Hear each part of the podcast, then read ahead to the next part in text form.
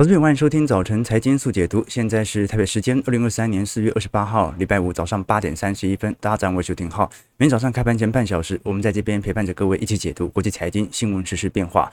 那随着我们看到 Meta 释出优于预期的财报。阿发贝啊，Google 母公司也释出优于预期财报。这一次我们看到接下来的亚马逊表现也不错啊，所以本轮的这些重量级的科技全值股其实并没有想象中来的差。反而昨天我们看到美国正式把一季度的呃国内生产毛额 GDP 年增率公布了。这一次老实说。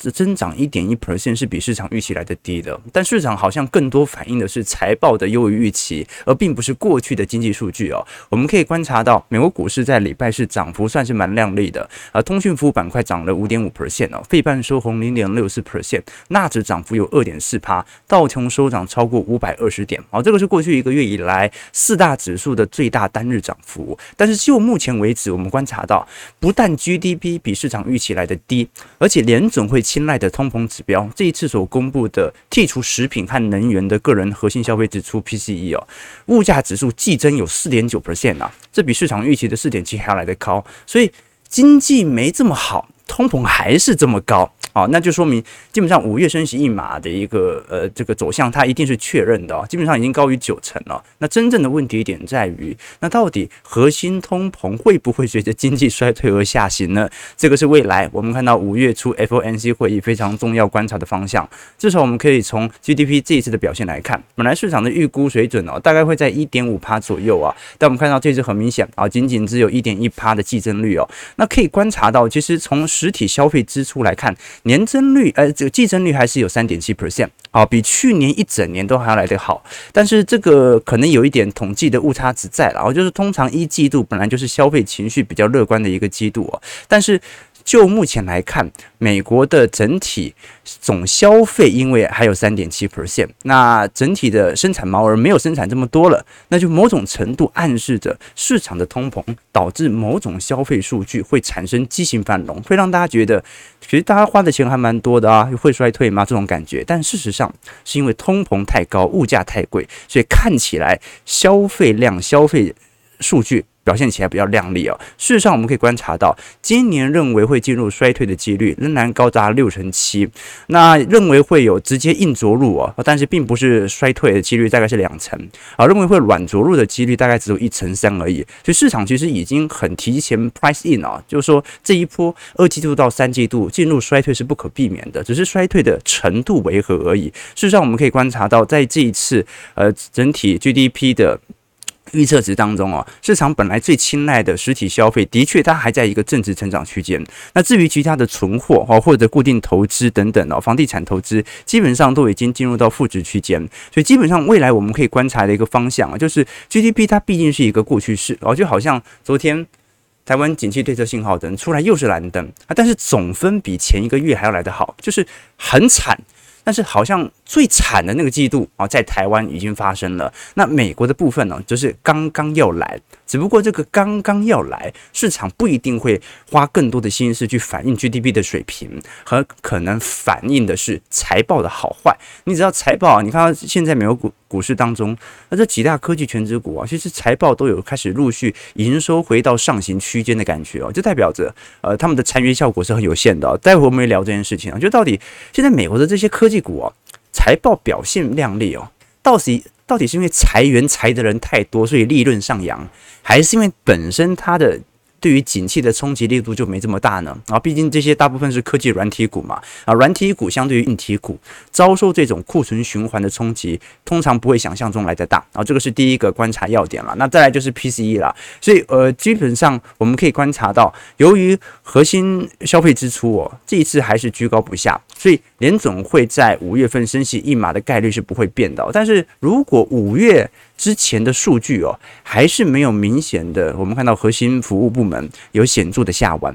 那事实上说明，联储会其实还是有必要进行这种利率打压，根本就没有任何降息的可能性。它可能会维持在高利率很长一段时间，但没有什么是让它有降息的理由，因为核心通膨根本下不来哦，根本下不来。那有两种意思嘛，一种就是升息对于核心通膨没有太大帮助啊，你升不升息对于核心通膨都没有影响，这是一种解读啊。另外一种就是升不够。啊，升不够，好，那就要看一下到时候联总会怎么解读这些讯息了。事实上，我们从其他资产来做观察，衰退的确是近在眼前。我们从呃金油比来做表述好了，最近黄金和石油价格的比例已经飙到接近二十四，这个是呃最近几年来的新高了，远超过两千年以来不足十七的平均水平了。那通常我们看到在呃金油比大幅上行的过程当中，往往意味着市场的避险情绪相对于大宗资产情绪是比较浓厚的，就代表大家相信会衰退。好，可是我们要了解到，因为黄金是避险资产嘛，啊，那原油在这个时候被视为全球的需求资产，全球的经济资产，所以买黄金的人比买油的人还要来得多。虽然大宗资产都在上涨，但是呢，说明的是市场的避险情绪认为会经济衰退的几率远远比石油会在上涨所带动的经济繁荣还要来得更加显著啊！这个是市场的一种情绪。只不过我们看另外一项铜油比的部分哦，也在上弯，这就很有趣了。金油比上涨代表着。大家都在认为会衰退，然后要买黄金做避险。但是铜油比在过去两个季度也在上涨哦。那铜是什么？铜叫铜博士哦，它是一个经济贵金属的原物料哦，就代表着铜价它也跑赢油价。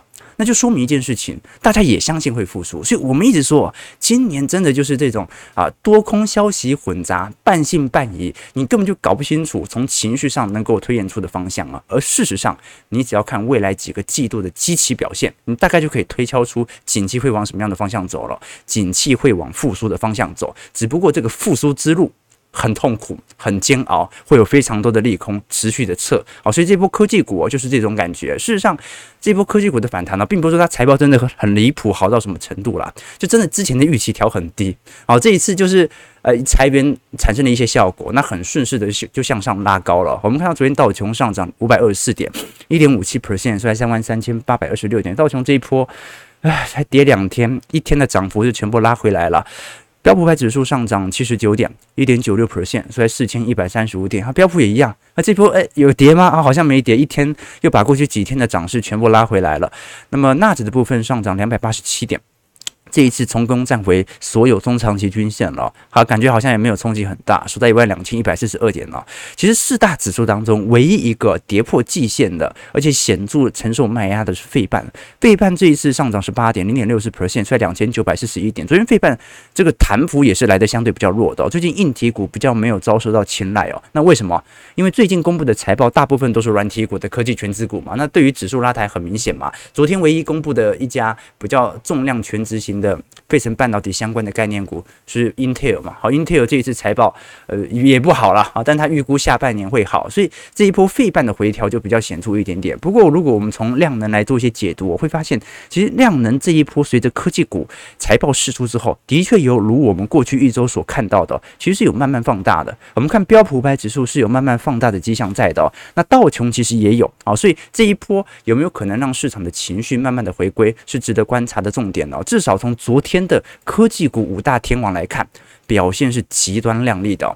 我们看亚马逊昨天上涨了四点六 percent 啊，脸书 Meta 上涨是三点九三 percent，那苹果呢上涨二点八四 percent，脸书是要反映前一天财报嘛？阿发贝上涨三点七四 percent，微软上涨三点二 percent 啊。那相反的，你看费半成分股，照来讲过去波动应该比较大的，我昨天就小涨了，美光涨一点四，辉达一个 percent，AMD 一点七五。印才一点二四啊，台积电 ADR 昨天表现还可以，上涨一点七三 percent，联电 ADR 上涨二点八六 percent。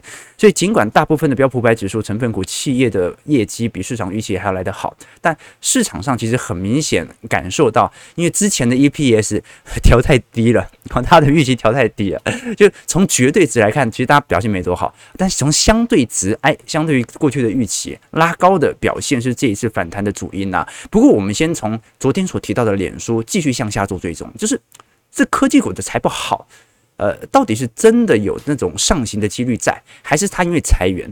呃，你如果是因为裁员、成本控管、利润拉升。那我是不是就一路裁下去呢？那裁到没有人，那我是不是股价涨翻天？不是这种角度吧？所以我们要先解读这件事情呢。我们从脸书作为一个解读的模板，我们从 Meta 这一次暴涨的是三点九三 percent 哦。这一轮今年以来美国股市表现最为亮丽的股票啊，很明显就是 Meta。我们可以观察到，今年以来涨幅最多的 Meta 大概接近有七成左右的涨幅啊。那其他的你像是苹果、Amazon、Microsoft 哦，涨幅大概都有十五趴左右。那像是纳斯达克啊，甚至过去非常疲惫的 Netflix 哦，涨幅也高达接近要到一成五了，所以看得出来这一波其实，呃，这科技股在今年的表现是非常不错的。但是刚才也跟投资朋友提到了，我们可以了解到，其实脸书在过去的营收年增率就有在二一年就中旬就有非常明显见顶的迹象，然后就一路的下滑，这说明一件事情啊，照理来讲，脸书 Meta 它不应该。呃，就是说，呃，在景气的衰退年，这个时候营收年增率有大幅向上的一个迹象在。为什么？因为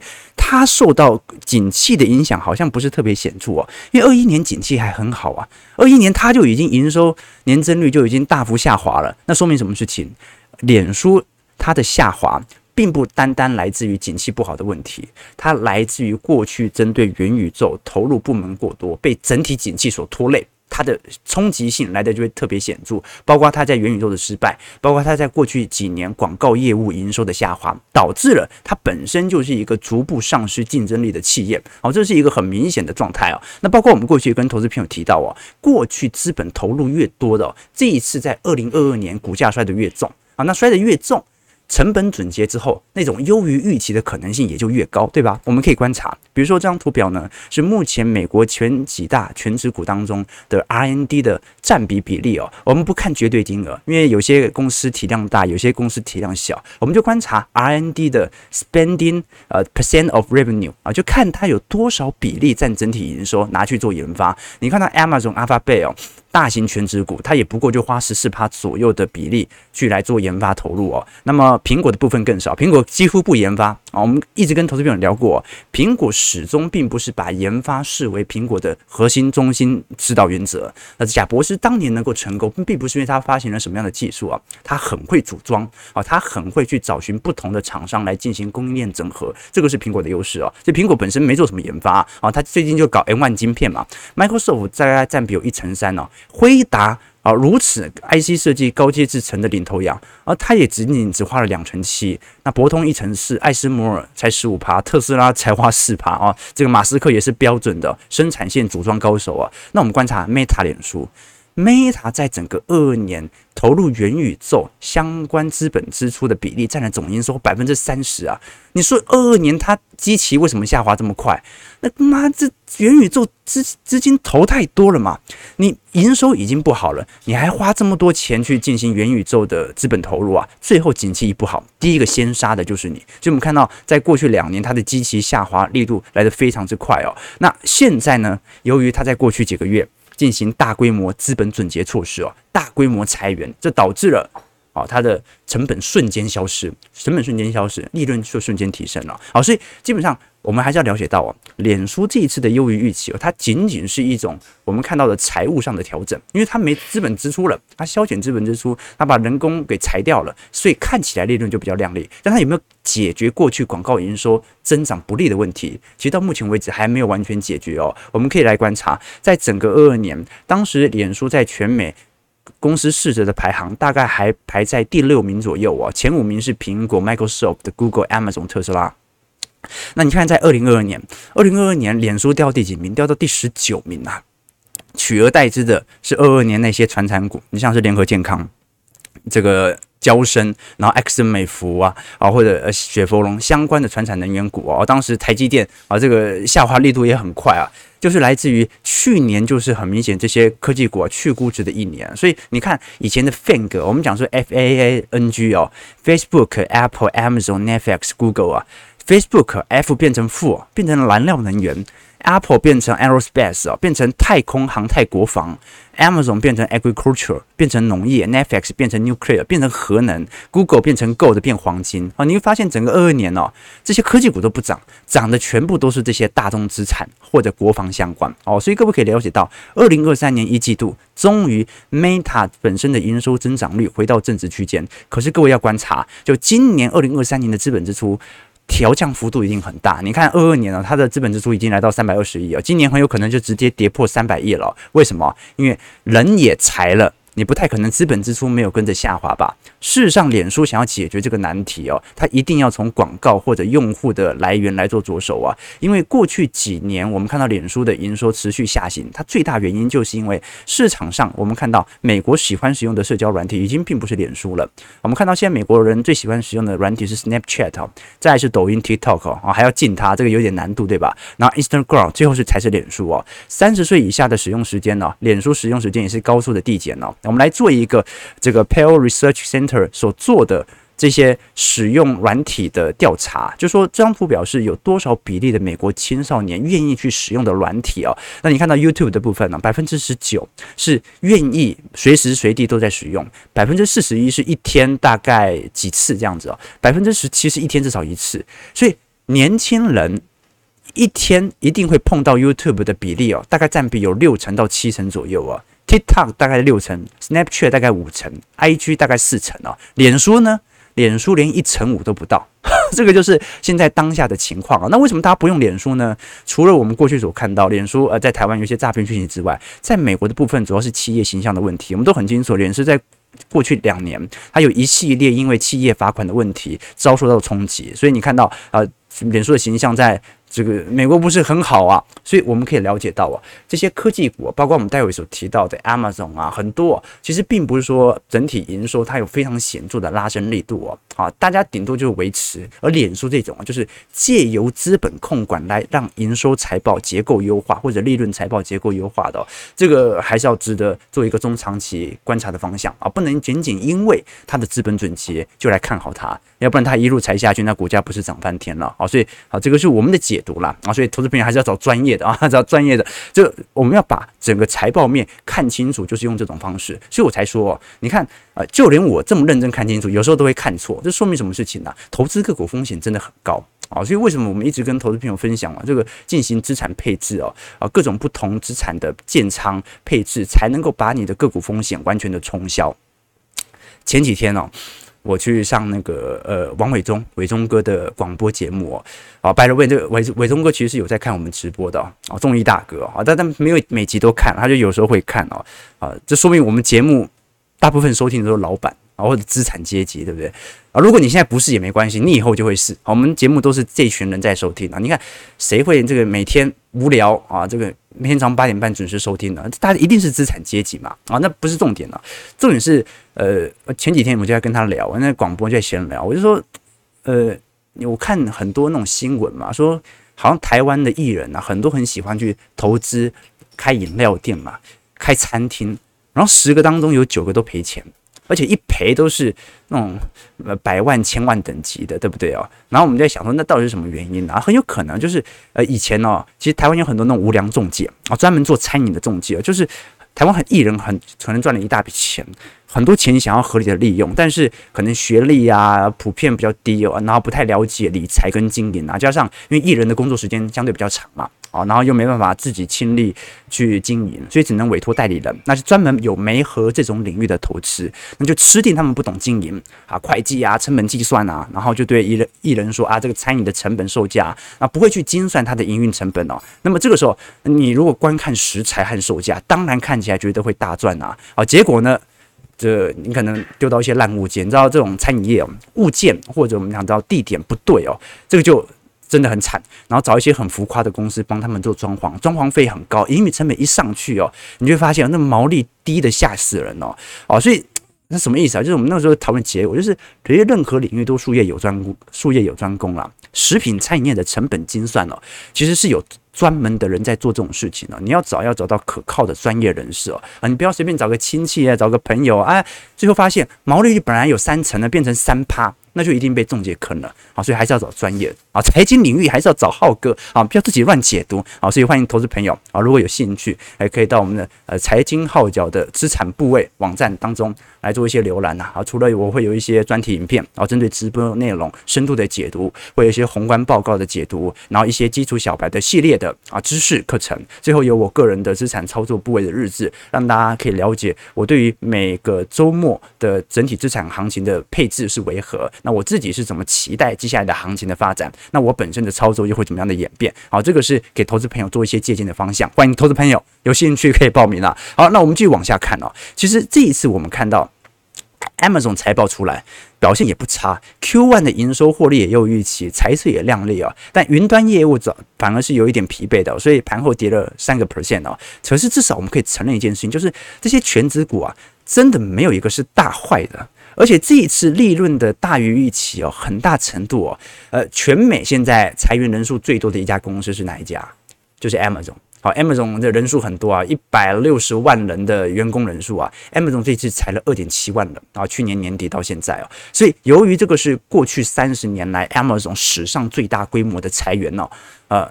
它的资本准结就非常明显啊，这成本一消失，利润马上就拉上来了啊，所以我们还是要观察了哈，就是说真正这些软体的绝对谷底不一定到了啊，但是由于财务上的变革，从股东层面来看，表现就十分亮丽了。那 Intel 也一样啊，Intel 上一季亏损创新高了。Intel 表现也不是特别好，但 Intel 盘后谈了四个 percent 啊，原因为何？Intel 这一次认为在下半年很有可能营运就会进入到复苏氛围，哦，这是他有具体的猜测来做解释的哦。你看 Intel 到现在哦还在亏损，还在亏损哦，所以基本上要观察，就是英特尔差不多在呃这两年所建的厂，在二四年、二五年也即将要量产了。那如果 PC 需求真的在下半年有缓解的迹象在的话，那是有可能真的在今年呢达到损益两平的，这个就要来多做一些留意了。所以。这种啊，这个烂公司 还在亏损的，都已经涨了啊！你说台积电不该涨吗？啊，所以值得大家来多做一些留意和观察了。好，我们先看一下台北股市的变化啊。今天要导读书啊，速度要快一点哈。这个三大法人的部分呢，我们看到昨天成交值不是特别大，也不是特别小。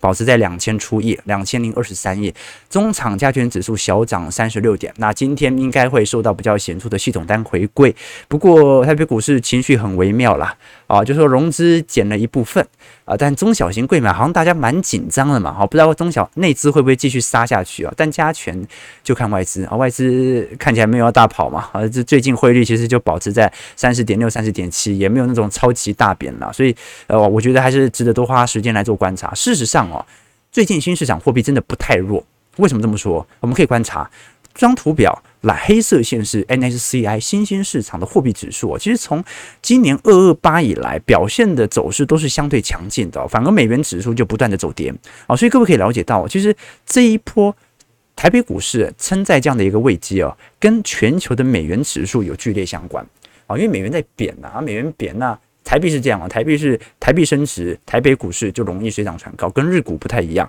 所以在这种状态底下，很有可能就是因为国际的汇率的定价导致了台北股市现在存在高位。要不然，哎，你觉得台北股市跟费半比较起来，你不觉得台北股市有点强吗？这费半都已经这个下杀力度，整个弯头迹象这么明显了，对吧？好，所以这个是第一个值得观察的要点。再来是看到昨天的三月景气信号灯呢，你看到呃这一次二月份呢只有十分。我们过去跟投资朋友聊过，景气对策信号，它大概有九个指标。那过去为什么是十分？就是有八个指标都是一分，但是股价涨很高啊，啊，股价是两分。那这一次呢？这次我观察了一下，啊，基本上股价呢还是一样维持两分，但是制造业的营业气候测验点，也就是前两天我们针对台经院所追踪的数据啊，也到两分了，说明什么事情呢？第一个，你会发现呢，所有警惕信号灯呢，从蓝灯慢慢到黄蓝灯到绿灯哦，永远都是股价第一个先把分数拉上来。为什么？股价会领先反应你知道的和我不知道的，还有大家不知道的，它会领先反应即将要复苏。那第二点呢，我们看到一些领先指标，比如说呃制造业营业气候测验点哦，也开始进入到一个显著的上行区间，这就说明着其实景气的复苏的确要来，它只是来的这个速度和幅度有没有可能？没有来得这么快，那股价就有必须回调的机会在啊，所以基本上我们也在股市复苏期或者衰退期到复苏期这段时间呢，你也不能特别去期待股市涨太快，涨太快它摔的就可能会越重。为什么？因为它是涨高了，等景气指标上行呐，对吧？哦，所以是这种感觉，就有点像房价哈，就是呃房价不跌的嘛哈，但它。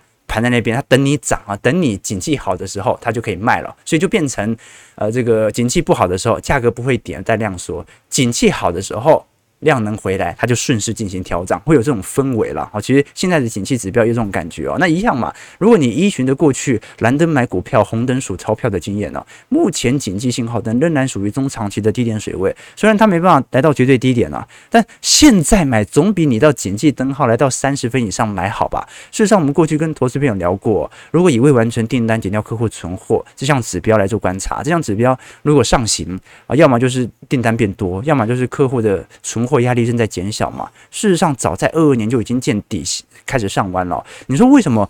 呃，你看我们作为周期投资者，为什么在二零二一年呢？股市当时到万七左右的时候，哦，我已经怕得要命了，开始跑了啊！你看当时的股价还在创新高啊，那为什么开始跑了？因为未完成订单减客户存货正在高速走皮啊！哦，一直到二二年都还在走皮当中。那当时股价在创高，那就说明有一个指标错了嘛？要么就是股价。涨错了，必须下修；要么就是景气不该下行，应该要立即上完。但那是很明显嘛，整个库存循环早就已经到点了，所以当时我就认为，其实股价是应该是有回调的机会在的。那果然后续回调了。那现在呢？现在大家还在怀疑，还在半信半疑哦。但是其实从景气指标来看，领先指标来看，它已经往复苏期的方向走了。各位从二零年，再从一八年，再从一五年的经验，大家就能够有一些比较显著的想法和变化了。那当然了，这个。未来的表现好，不代表现在表现好嘛？现在表现很差，什么差？昨天公布的金控股的配息啊，我们看到这次华南金啊配息零点五九现金股利啊，诶，过去的配股消失了。我们看到啊，这华南金在过去一段时间呢，常常是从一三年以来年年配股啊啊，那过去大概都会配零点三块左右的零点到零点四块左右的股票股利哦，结果今年完全没配。哦，那当然他也没动用资本攻击啦，哦，所以就是他的财报其实表现不差，但是现在不配股，也不知道是什么原因，哦，很有可能就是做一个提前的避险打算。很有可能是他知道未来可能利率有调降的机会在，对于银行股的冲击会开始发酵了。事实上，我们可以了解到，呃，华南金过去的现金股利殖利率表现不是特别高了，它的殖利率很大程度是由股票股利开始拉上来的啊，所以这是第一个市场上的纯股族啊，哭哭啊，对吧？那富邦金的部分呢，股利发了两块钱，那的确了啊，相对于呃前两年的表现，你看前两年直接发到四块，对吧？几乎是砍半啊！但是寿险业本来获利就是衰退七成八成嘛。你看富邦金它也没动用资本公积，它还可以配个两块，而且是表现算不错了，就腰斩而已嘛，那就符合股价的走势，所以殖利率表现也不是特别差。所以我们可以观察到，呃，这整体的现金股利哦，的确有非常显著的迹象。那我们接下来观察是国泰金，国泰金才叫真的惨啊！国泰金这次要被迫使用资本公积，而且它配息的金额啊，你看它在二零二一年现金股利配了三点五块啊，那是配零点九块啊。那砍半再砍半啊，对啊，没有再砍半再砍半，但是砍了接近有三分之二左右啊，所以其实是十二年以来的新低啊。但是因为它股价也跌很多了，所以殖利率还保持在四五趴左右，所以事实上我们可以观察到哦，这一些寿险业过去几年由于持有大量的海外资产哦，那现在由于升息的力度导致资产减损效果也非常显著。我们过去跟投资朋友提过嘛，你看台湾的寿险业的海外投资比重啊是高达七成啊。日本也才三成，韩国也才两成哦。那投资海外比重比例这么高，有几大风险？第一个，你投资海外大概就是美债居多嘛，那升息债券资产减损就很显著哦。那你根本就没有未实现损益哦。那第二点呢、是你投资这么多比重在海外投资比例哦，如果联总会到时候真的降息哦，你资你债券是会涨啦，但你汇率风险避不完呐、这个。汇率成本冲击太大了，为什么？因为到时候你持有的美债，如果你要进行部分获利了结的时候，会很尴尬，因为台币到时候会大升嘛，呃，美元走贬，台币大升了，你换起来的这个资产都不值钱，好，所以这个就是投资过多比例在海外市场的难处啊。寿险业的确是困难重重啊，所以大家都盼望着一个点啊，什么点呢？就是啊、今年只要下半年真的降息哦，那。就算股市差一点哦，呃，不要跌太多，那债券也会大涨。那对于这些资产，呃，寿险部门的资产损益反而会有大幅显著拉抬的迹象啊。因为为什么？那股市涨和跌哦，其实针对寿险业的影响没有这么大啦。股市涨和跌，因为它占比不到两成嘛，冲击没那么大。但是债市哦，你调个零点五趴，降个零点五个 percent，那对于债券价格的拉抬效果就很明显，它持有八成嘛。好，所以这个是我们看到寿险业正在期盼的事情了。好了，最后一段时间，我们来聊一下一本书啊。这本书最近读的非常有收获，叫做《我眼中的市场真相》啊。那其实我们每个礼拜五都会跟投资朋友推荐一本书籍哦，主要是希望大家除了从我们本节目当中吸收一些财经资讯之外啊，也可以从不同的角度来了解说市场上的氛围。那这本书的出版日期是几号呢？啊，四月二十八号，今天哎，今天开卖啊，刚刚好。那本书的作者哦，呃，你看他是金融怪杰的系列的作者了啊，杰克·史瓦格。那过去他也是在期货避险基金领域的公认的专家啊，也是一系列我们看到金融怪杰系列丛书的作者。目前他是 ADM 然后投资服务多样化策略基金的共同经理人。那目前也是在一间呃量化投资公司担任交易员。那这一次我们看到啊，不好意思，投资顾问哦。那这本书其实它是一个概念型书。然后一样是用不同的角度来阐述他在市场当中所面临的真相啊，主要分为三个部分了。第一步是关于报酬、风险和市场的真相啊，就是你投入的资产跟你要求的风险溢酬如何做搭配。再就是关于避险基金的真相，就了解这些真实顶尖的有钱人他们是怎么操盘的，他们在乎的其实并不是相对收益啊。这很多人说啊，我每年要有五趴六趴的报，没有，他每年有五百亿六百亿的现金股利，每年五百亿六百亿的现金流啊，这个是。真正有钱人在乎的，他不在乎什么相对存量的问题哦。你资金大到一定程度，那个相对报酬就没办法两成三成了啦，就跟巴菲特一样。好，那资金小的时候，他可以一直找到价值股啊。资金一大，全球能够符合他资金未纳量的价值股就那几档了，对吧？好，所以投真正的有钱人在乎的是绝对报酬啊。那第三个部分是关于投资组合的真真相哦。那其实我觉得里面提到一个点啊，我觉得是特别有心思的，就是呃这些专家们。我们讲的这些共同经理人，或者说自己投资但是不委托操盘者的这些投资人，他具体都是在投资哪些资产呢？我觉得可以从最近我观察到的一项数据来做阐述啊，也就是美国的财政部长耶伦怎么说呢？啊，最近呢，大家都很清楚嘛，这个耶伦他曾经当过联总会主席哦，他也做过。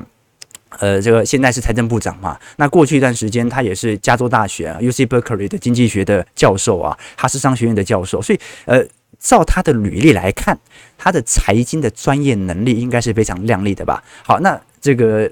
美国的官员跟台湾一样嘛，就每个季呃每个每个年度都要释放自己所持有的资产哦。那很有趣的情况，你看到最近叶伦所公布的财务状况的申请表，你会发现哦，叶伦哦和他的配偶啊资产的大部分比例啊，全部都是购买 ETF，使用指数型基金来做配置哦。呃，你看到有一些部分的个股啦，但是大部分都是属于指数型基金哦。那看到没有？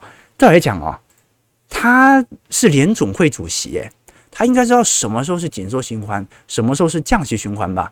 那他可以了解整个债券市场对于利率水平的冲击，他应该也可以了解股票市场的变化嘛？所以有两种解读方式哦。第一种啊，他怕自己的财产公布之后被人家嫌靠内线，他自己当时是联总会主席嘛，他现在是财政部长啊。那你当然可以知道我接下来要升息降息啊。为了以防你让我这样想，我购买 ETF。但是你看很多美国的财经专业的文官哦。基本上都是购买指数型 ETF 啊，这说明什么意思啊？这说明的意思就是，事实上啊，很多大部分的顶尖人士啊，他拥有一定程度的资产之后啊，他就已经停止去追求相对报酬，停止去追求那种年化两成到三成的呃高强度的价值投资报酬，他转而去投入的都是属于 Vanguard 的这一类的相关指数型基金。我们看到这张图表啊，是叶伦的老公他所持有的资产。哎，持有的资产当中几乎也是清一色，都是属于投资等级债、短期国库券或者相关退休型基金的 Vanguard 相关的指数型 ETF，所以看得出来一件事情呢，那就是这些专业的投资人呢，他们都秉持着一个理念，第一个啊，就是 不要有政治上的冲突。那第二点呢，是我要永远待在市场当中。事实上，我们可以观察到啊，你持续投资的成功啊，完全不动哦。假设你在二零零八年。投资一千块在标普百指数，你完全不动哦。你在一七年能够拿到的金额是一千八百二十一块，你错过十个最好的日子，瞬间绩效就砍半了；错过二十个就来到六百零一，错过四十个就仅仅剩下三百啊，等于是仅仅只这个衰退幅度是减半、减半再减半。所以各位可以了解到哦，我们一直跟投资朋友分享过，我们做周期投资哦，并不是说全然性的，这个时候要大量买入。这个时候全部卖出啊！周期投资是依循着景气周期来进行判断，但是当你拥有到一定程度的资金之后啊，你只会有调节的问题，就这个时候多买一点点，好，这个时候可以稍微调节，购买其他积极相对比较低的资产哦。而事实上，你唯一要确定的事情是，永远都要有一部分很大批的资金永远留在市场当中。啊，不管熊市牛市，这批资金永远都要存在。好，所以你会发现我们的呃，如果是我们的财经号角的会员朋友会发现哦，我的周期逻辑，你发现也没有什么大幅度的调节啊，都是怎么样啊？大跌大买，小跌小买。涨高了，除非要用钱，不然也待在市场当中，会有这种氛围的操作形象在。原因是因为你投资完全不动啊，能够中长期获得的报酬，远远比你进行短线调节还要来的报酬更大。这个就是专业人士在做。你说，哎，不会吧？那专业基金经理人那不是应该会操盘呢？没有，那就是一项生意而已啊。他要吸收广大的资金嘛。但真正的专业基金经理人，其实大部分的资产配置哦，它一样就随着市场缓慢的增长。那随着市场的基期来进行适度的调节，好，所以不能说呃叶伦他没有做择时投资，不能说他没有在股灾的时候多买一点点，这没办法看得清楚。但是你可以看得清楚啊，他其实已经尽可能把个股风险给剔除掉了，而且他常常常年的待在市场当中，这是一个重点哦，也是本书提供中的。他眼中的市场的真相啊，我觉得本书第一个封面写的很好看哦。第二点呢，它里面其实有大量的图表，然后可不可以观察到里面有大量的图表可以供大家来做解读哦。我很喜欢这种有图表的书籍哦，因为有些人哦喜欢写东西，写很多观念啊，写一写，你也不太相信他嘛，因为你没有实证数据哦。这也是我们节目的初衷。你发现我们节目哦，呃，当然有些人是听 podcast 啊，但是听 podcast 你会发现有时候我们在解读数据的时候没办法跟上，为什么？因为很多的真实的案例，它必须要用数据来进行解读，进行大搭配。OK，好，张学零七分了，一样。好，我们这本书方言出版哦。一样啊，提供一些这个抽书名额，呃，送送给投资朋友了，大概会抽两个投资两个书籍送给大家。那因为今天刚上市，欢迎大家可以踊跃的去购买，好吧？那如果有兴趣的话，也可以在我们频道底下留言，留下于你对于本节目的想法，留下于对于这本书的想法，留下你想要抽书。那记得啊，多讲一些这个谄媚小编的话，好，谄媚我没有用，因为是小编抽你的书哦。OK，感谢投资朋友的参与哦。那记得在我们直播结束之后。在我们的 YouTube 底下留言，在聊天室留言，到时候小编无法回复你抽中书嘛？好，要记得哦。好了，感谢各位的参与，祝投资朋友今天看盘顺利，操盘愉快。记得订阅我们的频道，按赞加分享哦。拜拜。